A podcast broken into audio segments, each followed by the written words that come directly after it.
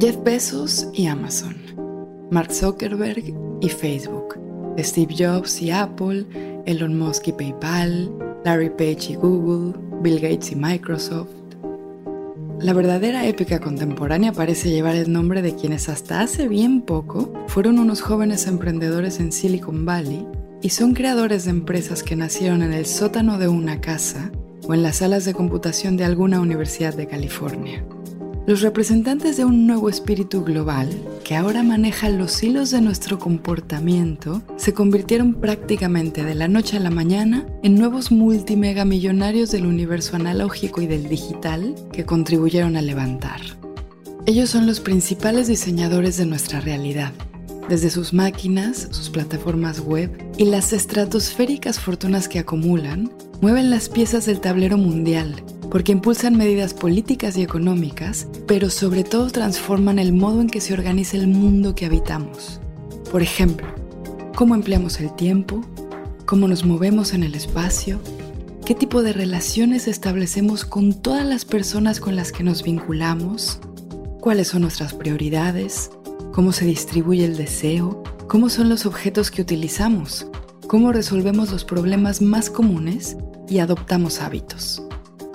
Detrás de todas nuestras acciones hay una decisión que tomamos dentro de las opciones que nos dan estas empresas.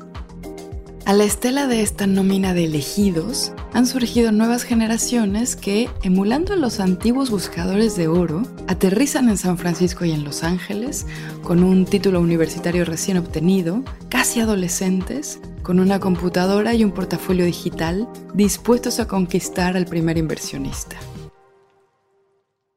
Hay toda una economía especulativa que se cifra en miles de millones anuales y que ha emergido al calor de este impulso. Fondos de capital, inversores particulares con dinero fresco, familiares y amigos del nuevo genio en turno mueven los engranajes gracias a la gasolina verde del dólar. Todo esto dentro de un sector repleto de grandes ideas, de promesas llenas de convicción y de propuestas ambiciosas para cambiar el mundo.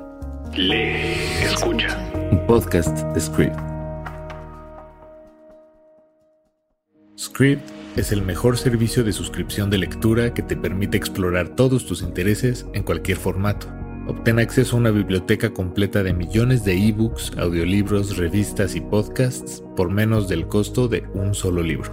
Ingresa a prueba.script.com diagonal escucha podcast en donde encontrarás un código de promoción para acceder a Script durante 60 días por solo 19 pesos es prueba.script.com diagonal escucha podcast en donde encontrarás un código de promoción para acceder a Script durante 60 días por solo 19 pesos.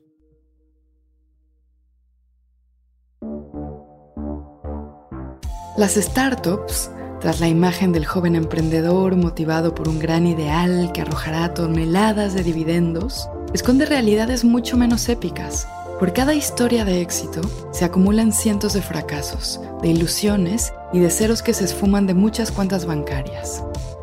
Dos de los títulos que en los últimos años se han sumergido con mayor agudeza por este océano startupero nos ofrecen un retrato más fascinante de sus grandezas y sobre todo de sus miserias.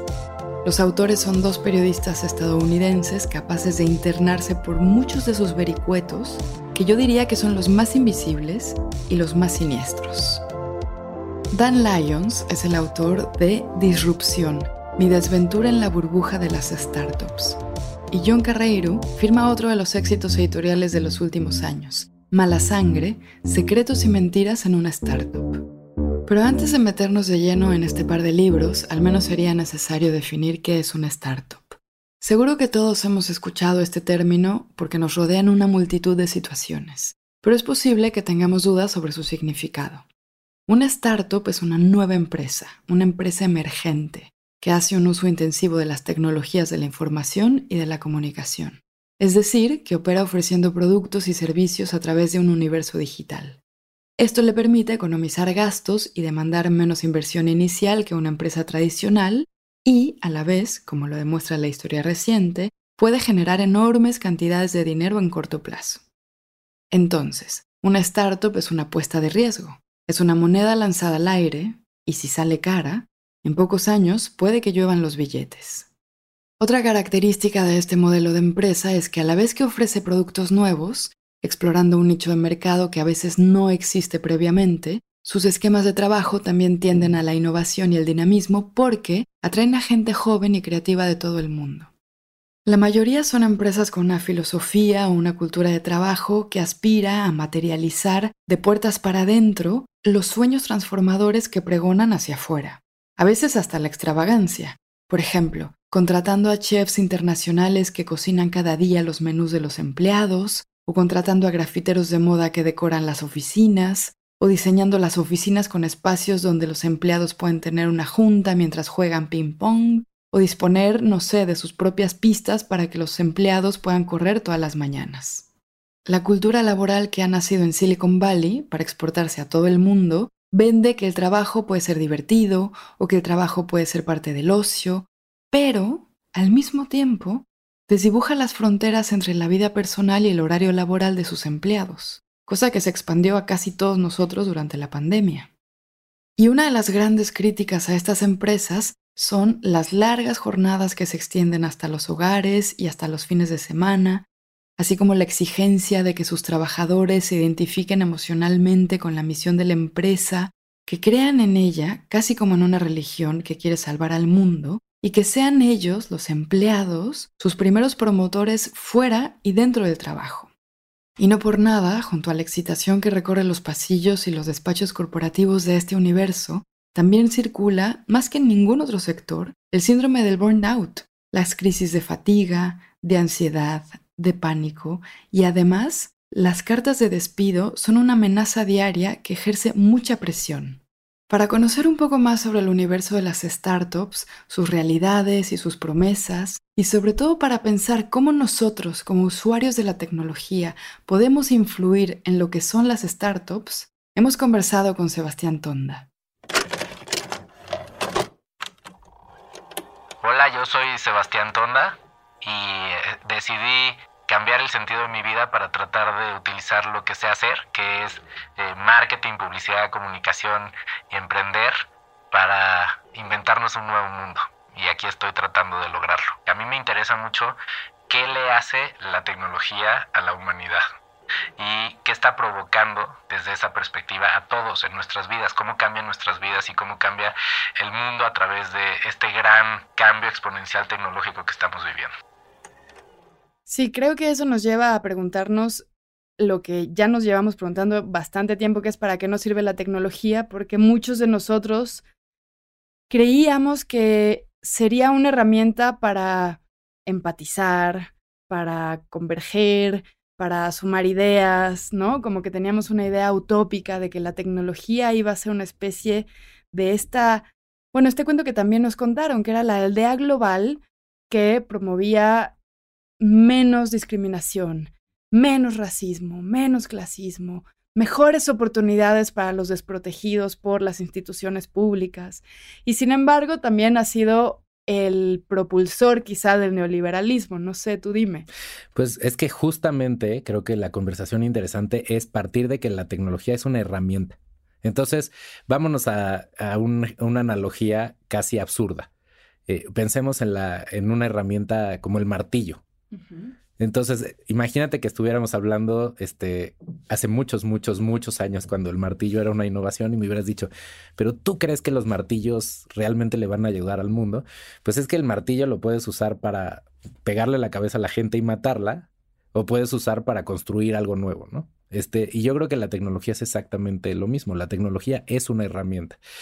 Y las herramientas las usamos para lo que nosotros decidamos que las vamos a usar. Entonces, Tienes toda la razón. El problema no es la tecnología y la tecnología se va a seguir desarrollando como se ha venido desarrollando desde hace siglos, porque aunque ahorita estamos en un momento de cambio constante, esto es un proceso que empezó hace mucho, ¿no?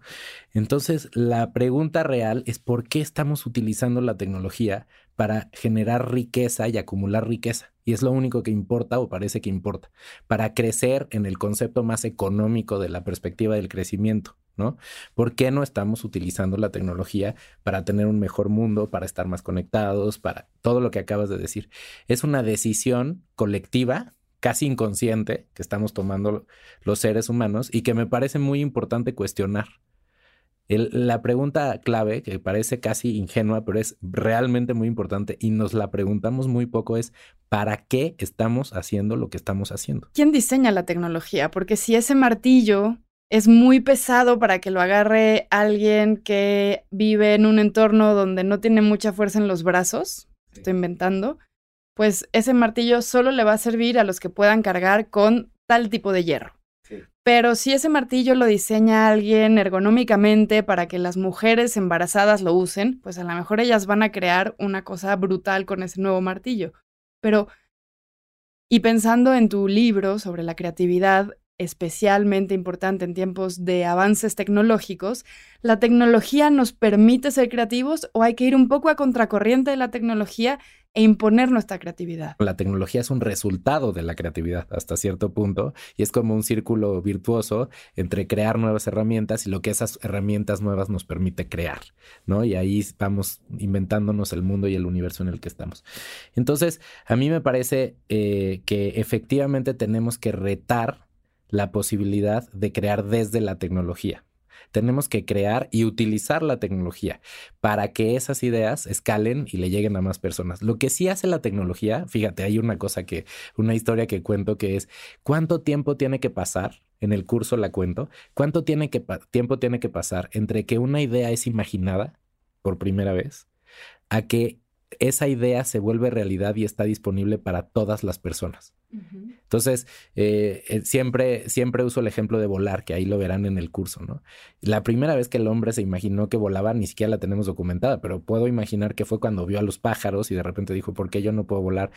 Y luego viene una etapa donde empiezas a contar la idea de que aunque, sea la aunque sea en la ficción, de que esa idea se realizara. Entonces, hombres que pueden volar, este, seres mitológicos, dioses, este, mitad animales, mitades hombres, todas las formas en que la ficción podemos relatar que el hombre puede volar. Y después, eso es muy importante, aunque claramente no es la manera en la que lo vamos a lograr, esa ficción se va acercando cada vez más a una forma de llevar a cabo esa idea que es factible y entonces alguien lo intenta.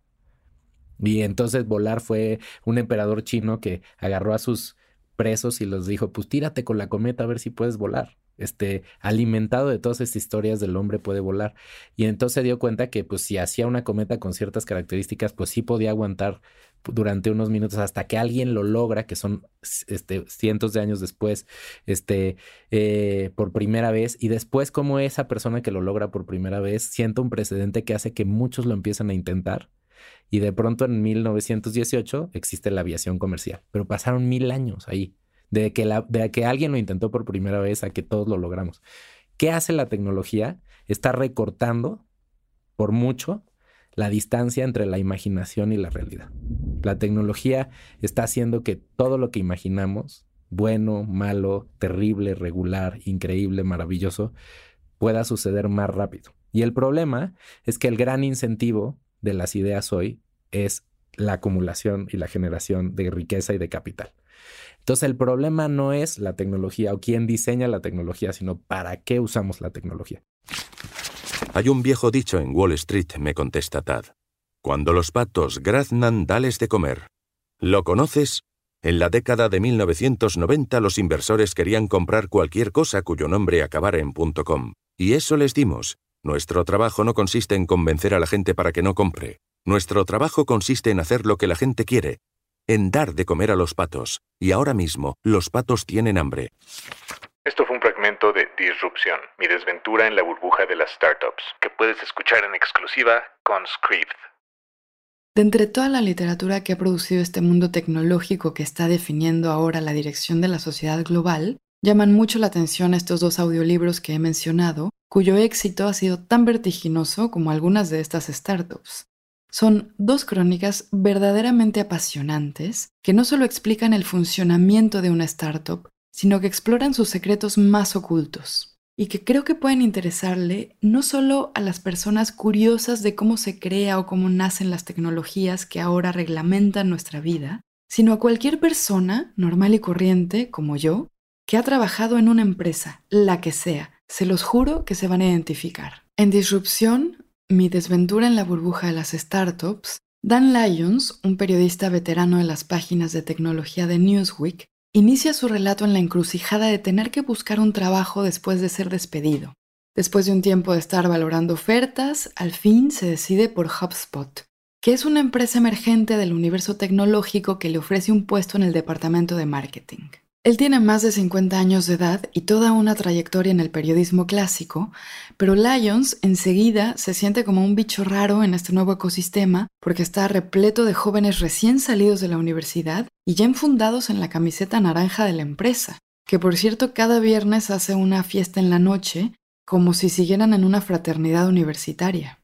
Entonces Lyons sabe que no encaja en esta cultura corporativa una cultura que por un lado rechaza a las personas mayores, por otro lado infantiliza a los nuevos reclutas y al mismo tiempo profesa la idea de sé tú mismo, explora lo que te hace único, mientras está uniformando a todo el mundo. Uno de los aspectos más interesantes de este audiolibro es que Lyons analiza la psicología de la empresa y en muchos pasajes se dedica a observar las tácticas de HubSpot sobre sus empleados. Por ejemplo, se les exige que se comporten como en una especie de secta donde tienen que renunciar a casi todo lo demás porque la empresa colapsa cualquier otra faceta de sus vidas. Y a esto Lyons lo llama tragarse la poción de HubSpot. HubSpot se dedica a vender instrumentos de marketing a empresas que dicen transformar radicalmente la comunicación global pero, para sorpresa de Lions, lo que hacen realmente es comercializar instrumentos de spam a través de cuentas de mail y de llamadas a teléfonos particulares con listados enormes de clientes potenciales. Y entonces, detrás del discurso cuasi místico, la verdadera sala de máquinas de HubSpot se ubica en una habitación donde decenas de jóvenes trabajan como teleoperadores, haciendo cientos o miles de llamadas diarias. Decenas de jóvenes en permanente estrés, atrapados en una máquina de ventas a la más vieja usanza, y si no llegan al objetivo de ganancia mensual, serán inmediatamente reemplazados. El atractivo de disrupción, mi desventura en la burbuja de las startups, está, creo yo, en el cuidado por el detalle y en una narración que no se olvida de la escucha ni un minuto, pero sobre todo, desenmascara el funcionamiento de ese mundo por dentro, casi como si Lions fuera un espía o un infiltrado a nuestro servicio. Bajo las apariencias de un mundo estimulante, repleto de personas talentosas y una visión sofisticada del futuro, se oculta una realidad descarnada que replica los peores episodios de explotación de los trabajadores y una ambición desmedida por la ganancia, casi como de la revolución industrial. Lyon solo aguantó 20 meses en HubSpot y luego luego adivinó que la mejor iniciativa que podría desarrollar en su paso por ahí era escribir sus memorias. A la gente de la empresa, desde luego, esto no le gustó e incluso intentaron hackear su computadora e incluso lo amenazaron, sutilmente, veladamente, pero lo amenazaron. Sin embargo, no consiguieron impedir que hiciera el libro y que el libro fuera lo que fue, un auténtico bombazo editorial en Estados Unidos y en muchos otros países. El ser humano, sin tecnología, es como una célula de cáncer en un cuerpo. Con tecnología es como la metástasis de esa célula de cáncer. ¿Por qué? Porque las células de cáncer lo que hacen es crecer indiscriminadamente. Eso es básicamente el proceso biológico que hacen las células de cáncer. Y eso es un poco lo que nos está pasando a nosotros y ahora con esta herramienta tecnológica. Entonces, o paramos y nos preguntamos para qué. Y cuestionamos el crecimiento, la riqueza, como el único fin de todo lo que mide el éxito del hombre, o nos vamos a acabar el mundo en el que vivimos y el ser humano va a salir sobrando de esa ecuación, porque encima somos muy poco eficientes. La tecnología va a decir, ¿para qué tengo que lidiar con estos seres que duermen y comen y sienten cuando puedo tener un mercado de seres digitales que no tienen ninguna de esas necesidades extrañas y que ocupan menos espacio y menos energía? El otro título que ha sacudido Silicon Valley es Mala sangre, secretos y mentiras en una startup en el que John Carreiro sigue la pista de una de las historias más rocambolescas de las últimas dos décadas. La protagonista es Elizabeth Holmes, quien en 2014 fue nombrada por la revista Forbes como la primera mujer en alcanzar una fortuna de más de mil millones de dólares por sí misma. Actualmente suma 4.500 millones. Esto a pesar de haber perdido su empresa y a pesar de enfrentar al día de hoy una de las condenas más sonadas por fraude masivo a inversionistas. Holmes fundó una startup en 2003 que se llamaba Theranos. Era una startup para hacer aparatos capaces de realizar test de sangre portátiles. Iba a ser la revolución de los análisis clínicos porque desde la comodidad de tu hogar, con apenas unas gotitas de tu sangre, te ibas a poder hacer test periódicos y eso iba a multiplicar la detección temprana de enfermedades y entonces salvaría millones de vidas. Pero en el camino se torcieron las cosas y a comienzos de este 2022, Holmes fue enjuiciada y condenada a una pena que podría sumar hasta 20 años de prisión. Esto no está en el audiolibro porque el audiolibro se publicó en 2019, pero la historia continuó.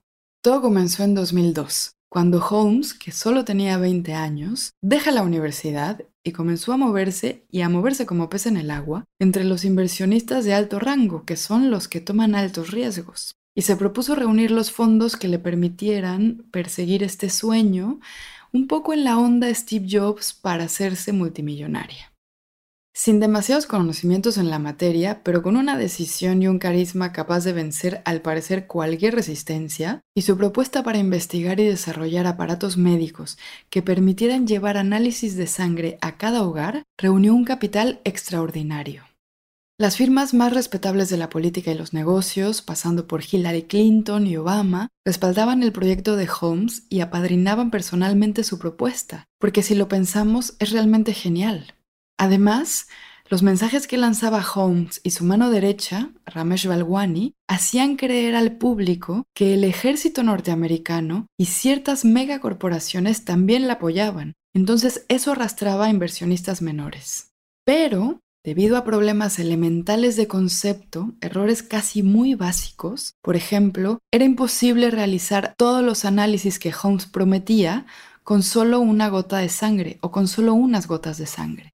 Entonces la investigación se bloqueaba y las pruebas a las que se sometía estos aparatos fallaban una y otra vez.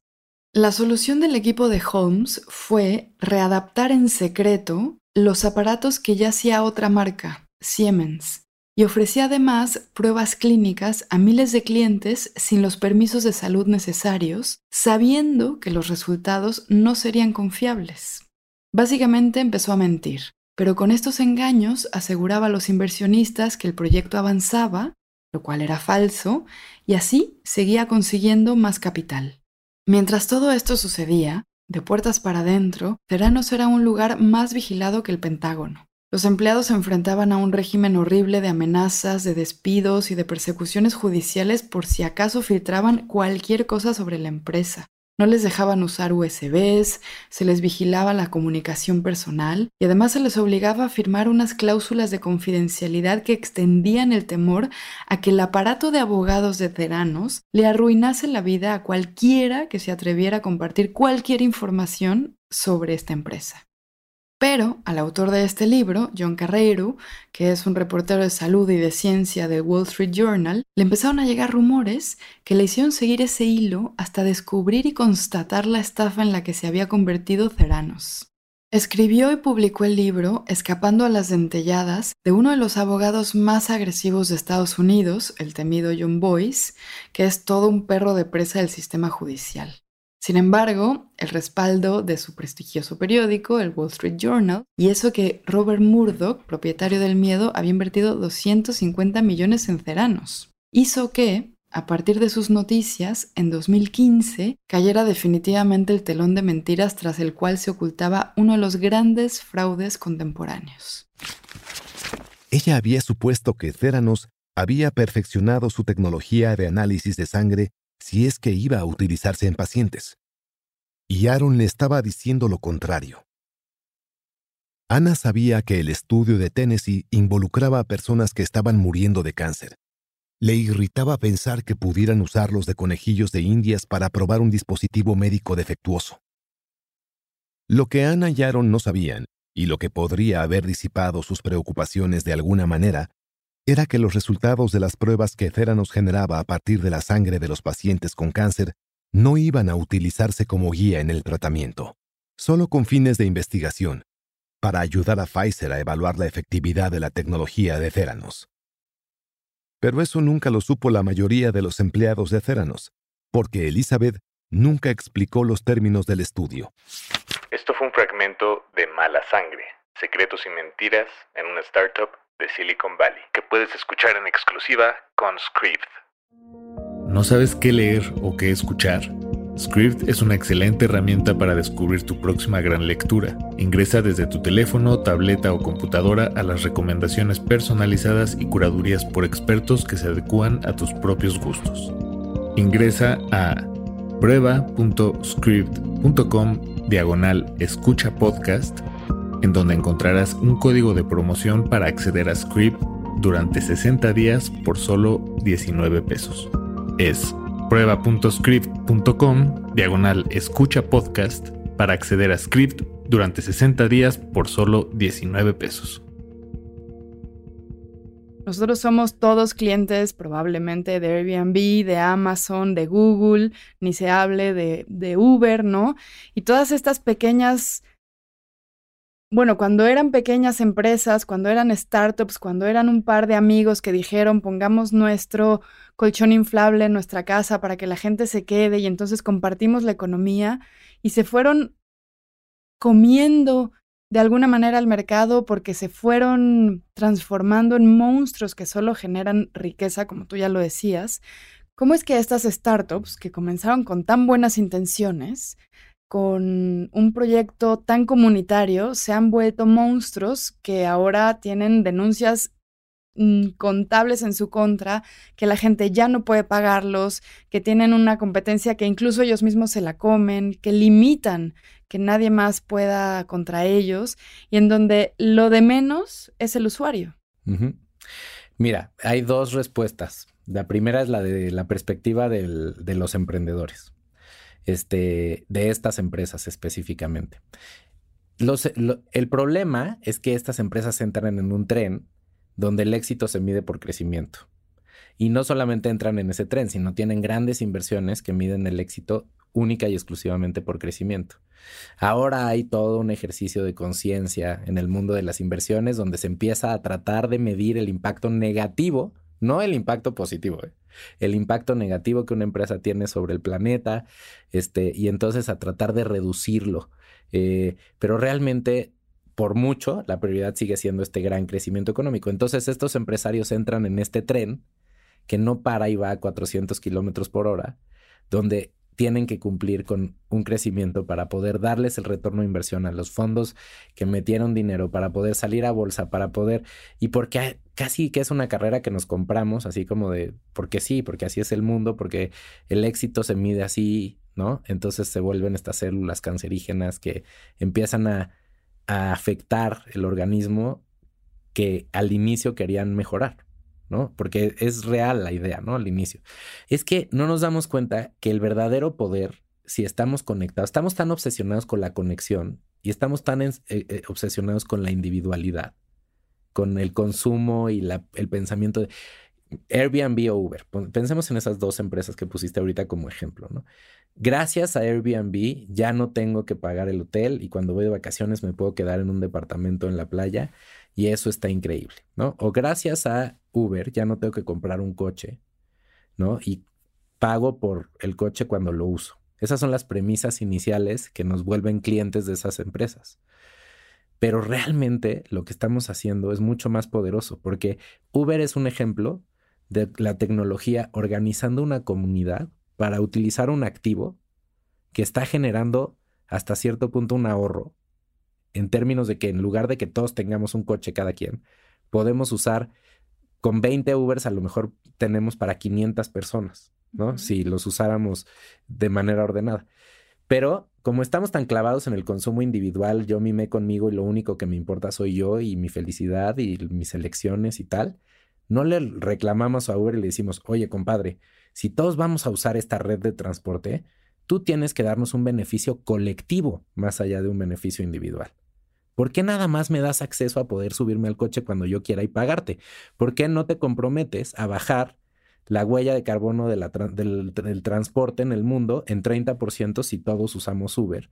Tú haces una red de transporte, yo tengo acceso al bien cuando lo necesito usar, pero todos empezamos a limpiar este, la contaminación por medios de transporte, pero como no estamos en este mundo del potencial colectivo de la humanidad y estamos tan obsesionados con nuestra vida, nuestra identidad, nuestro, no vemos que esa es la palanca que tenemos que jalar. Pero ¿por qué no la vemos? Eh, ¿Dónde nos enteramos de estas palancas? Es que a mí ni siquiera se me había ocurrido que podríamos exigir.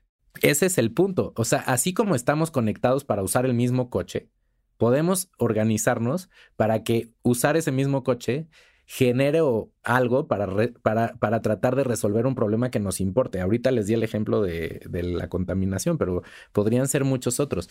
El punto es, hemos usado la tecnología, nosotros mismos también, no solo las grandes empresas, para consumir, para consumir más, mejor, más opciones, este, más rápido. Estamos obsesionados con, pero no hemos utilizado la tecnología para pensar cuál es el potencial colectivo si nos conectamos a consumir en conjunto o a no consumir en conjunto. O sea, hay que bajar las palancas si no nos están gustando. Pero como sentimos que cada quien está solo y nos han metido en la cabeza que es imposible ponernos de acuerdo, no, es que si no nos pudiéramos poner de acuerdo, Uber no existiría. Entonces, pensamos que usar responsablemente la tecnología es bastante, es un espectro bastante menor de lo que es, sí. ¿no? Eh, creo que estamos bastante maleducados en este respecto, como que habría que pensar de qué manera creamos también nuevas generaciones de, bueno, no solo de consumidores responsables, sino también de creadores de tecnologías, ¿no? Y de productos, y de mercados, y de marcas, y de, y también cómo cambiamos el concepto de éxito. O sea, por favor, vamos a ver a los individuos que admiramos y que son el, el modelo a seguir de la humanidad. No, no, o sea, es muy deprimente. Sí, porque todos estamos replicando modelos y algo de lo que yo quería hablar contigo era, por ejemplo, de modelos como Steve Jobs. Steve Jobs es este gurú de la tecnología que tiene el éxito más grande, no solo económicamente por lo que significa Apple, sino también como ideológicamente. Es una figura tan extraña para mí porque es una persona que yo sé que la gente lee su biografía, no solo tratando de, de, aprender de quién es, sino como si él pudiera enseñarnos una cosa casi como desde la divinidad, ¿no? La tecnología o las tecnologías también se insertan en estos modelos que queremos replicar durante toda nuestra vida y que moldean no solo qué vamos a consumir, sino cómo vamos a pensar, cómo nos vamos a vestir, cómo nos vamos a comportar, dónde queremos trabajar. Y luego cuando se mira al interior de las startups, al parecer, las condiciones son bastante diferentes al relato que cuentan las empresas. Hay una teoría súper interesante de un psicólogo que se llama Claire Graves, me parece, que habla sobre eh, eh, los, los, distintos niveles de conciencia, ¿no? De los seres humanos, según qué priorizan en términos de sus necesidades más importantes.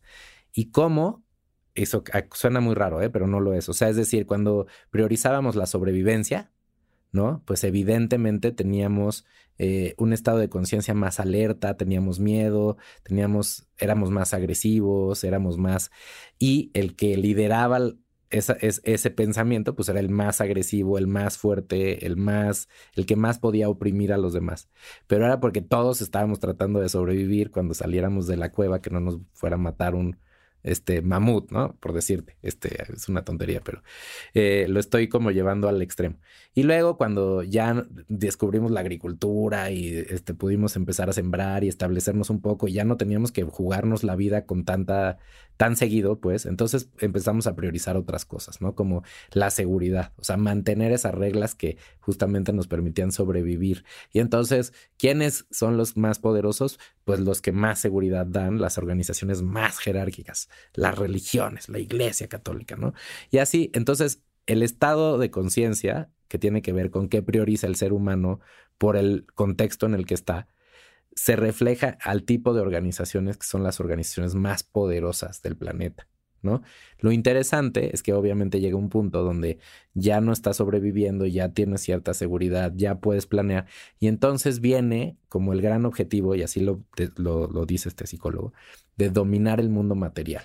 Wow. ¿Cómo garantizamos que tenemos suficiente para que ya, o sea, a nadie le pase nada? Obviamente el problema, evidentemente ya lo superdominamos, nomás que está mal repartido, ¿no? Pero hemos dominado el mundo. Y cuando eso está sucediendo, las organizaciones más admiradas son aquellas que representan el dominio del mundo material. Y, el, y la organización más importante en ese sentido es Apple. No solamente porque generó una riqueza absurda, sino porque el producto es como el estandarte del dominio del mundo material, es el diseño, es la capacidad, o sea, hay una bandera ahí medio, este, Apple es el dominio, de, representa cómo el ser humano dominó el mundo material, no solamente a través del diseño de sus propios productos, sino del mundo que diseñamos con sus productos. Es, el, es la empresa que representa que el ser humano ya dominó el mundo material, desde mi perspectiva. Entonces, obviamente hay una admiración absoluta por la persona que encabeza el pensamiento que está detrás de ese dominio del mundo material, ¿no?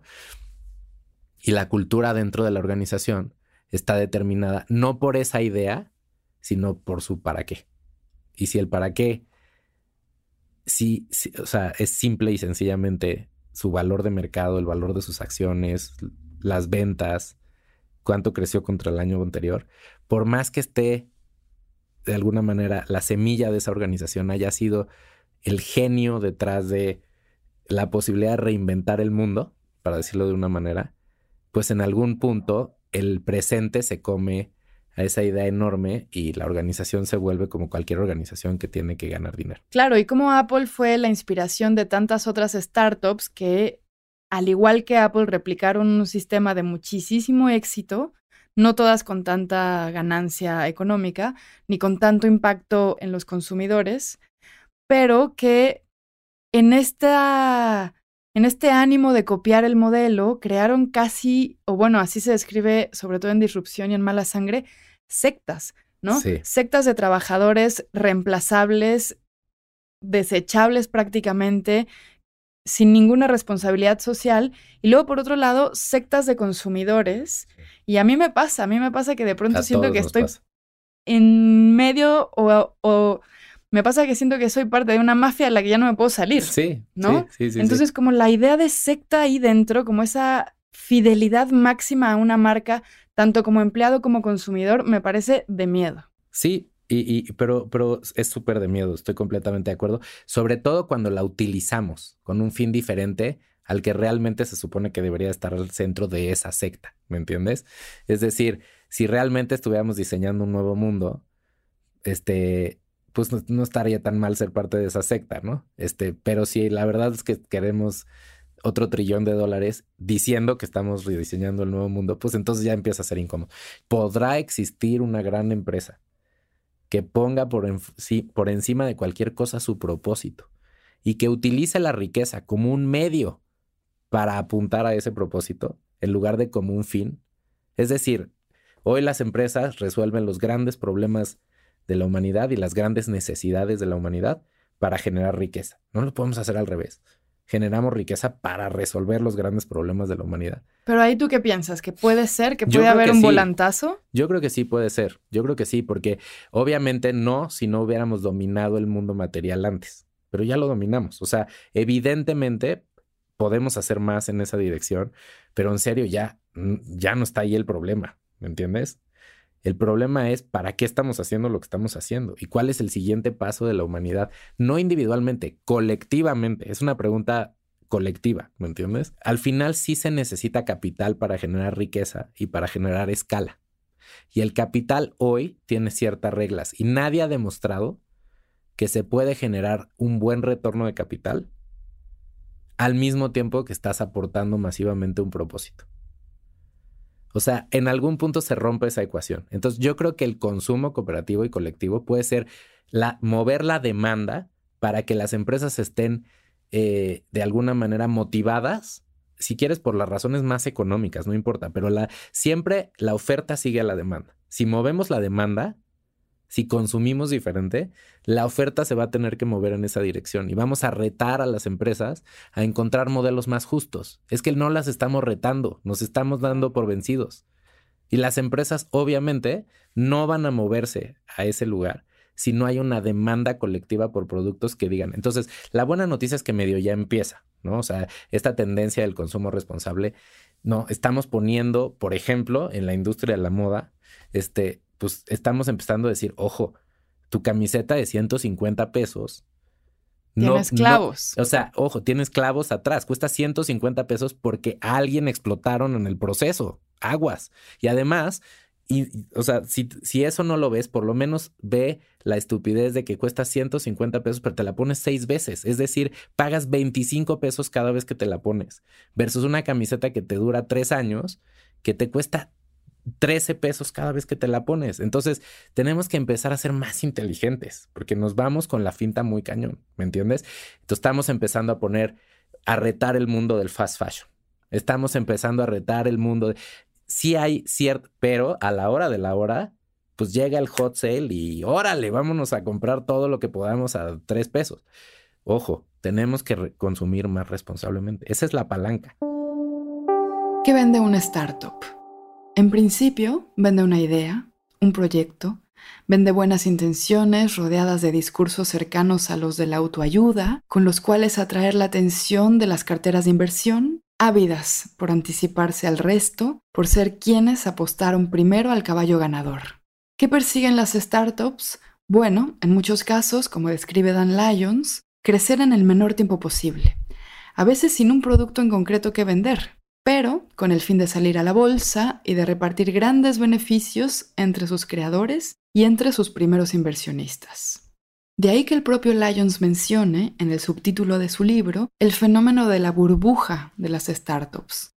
A todo el mundo le interesa que la pompa de jabón crezca, a veces sin importar qué poco tiempo después explote. Lo que se ha denominado capitalismo digital o capitalismo de plataforma demuestra su máxima eficacia en modelos especulativos. Empresas cuyo valor reside en la venta más bien de ideas, de iniciativas o de productos inmateriales.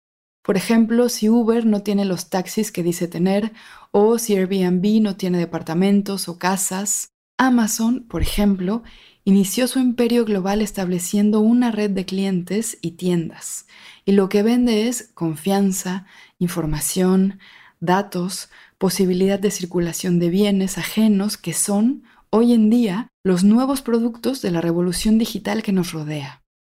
La reciente explosión de la burbuja de las Bitcoin es otro muy buen ejemplo. Esto es el desplome de un valor puramente especulativo que después de unos años de crecimiento exponencial llega a su punto más álgido y desde ahí cae hasta el abismo. ¿De qué otra manera podríamos entender entonces el éxito? Bueno, yo, para mí tiene que ver con justamente resolver o aportar a la solución de un problema relevante desde la perspectiva colectiva. Es decir, Imagínate, yo me imagino, mi hija tiene 10 años y la chiquita 7. Y yo, ¿sabes qué pregunta les hago? No les pregunto nunca qué vas a hacer de grande. Mi cuento favorito, uno de mis cuentos favoritos que le leo a Mar, mi hija, este, es de un gato, de un niño que se vuelve gato. Y dice todas las ventajas de ser gato. Y dice, una de las grandes ventajas es que cuando me pregunten qué quiero ser de grande, voy a decir que solamente voy a ser un gato grande. ¿no? Entonces, esta pregunta de qué quieres ser de grande, ¿por qué no la cambiamos por qué problema quieres ayudar a resolver en el mundo? ¿A qué problema de la humanidad le quieres aportar tu pasión, tu tiempo, tu talento? Para, para resolver qué problema te quieres formar. Qué padre poder relatar la historia de tu aportación a la solución de un gran problema para la humanidad. Claro, si en el camino creaste una startup o una empresa que generó riqueza y cumplió el propósito fabuloso. Y si lo hiciste desde una perspectiva más académica o lo hiciste desde una perspectiva más, este, eh, usando tu cuerpo, usando tu, tu, o sea, no importa, ¿me entiendes? Pero yo creo que el éxito lo tenemos que empezar a a llevar a ese lugar. O sea, y tenemos que empezar a admirar a la gente que aporta a la solución de los grandes problemas de la humanidad, desde lo individual, pero sobre todo desde lo colectivo.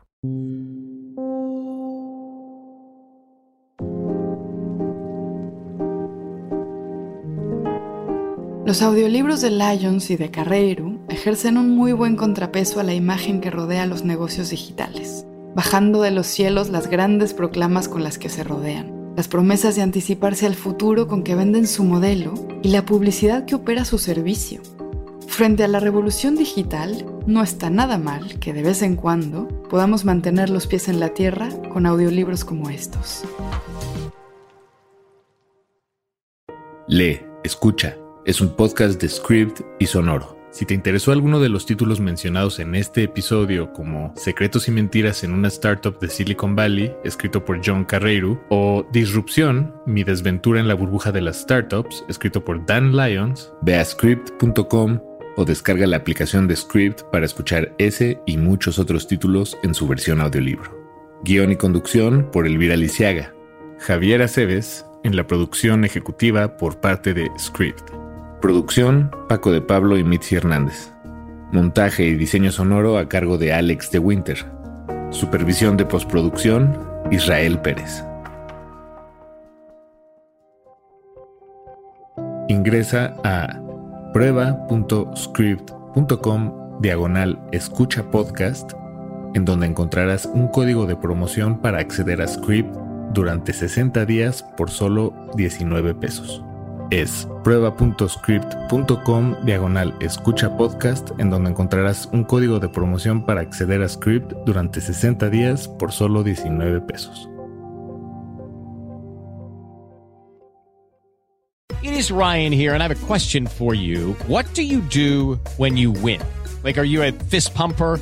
a woohooer, a hand clapper, a high fiver. I kind of like the high five, but if you want to hone in on those winning moves, check out Chumba Casino. At ChumbaCasino.com, choose from hundreds of social casino style games for your chance to redeem serious cash prizes. There are new game releases weekly, plus free daily bonuses. So don't wait. Start having the most fun ever at ChumbaCasino.com. No purchase necessary. VGW. Void were prohibited by law. See terms and conditions. 18 plus.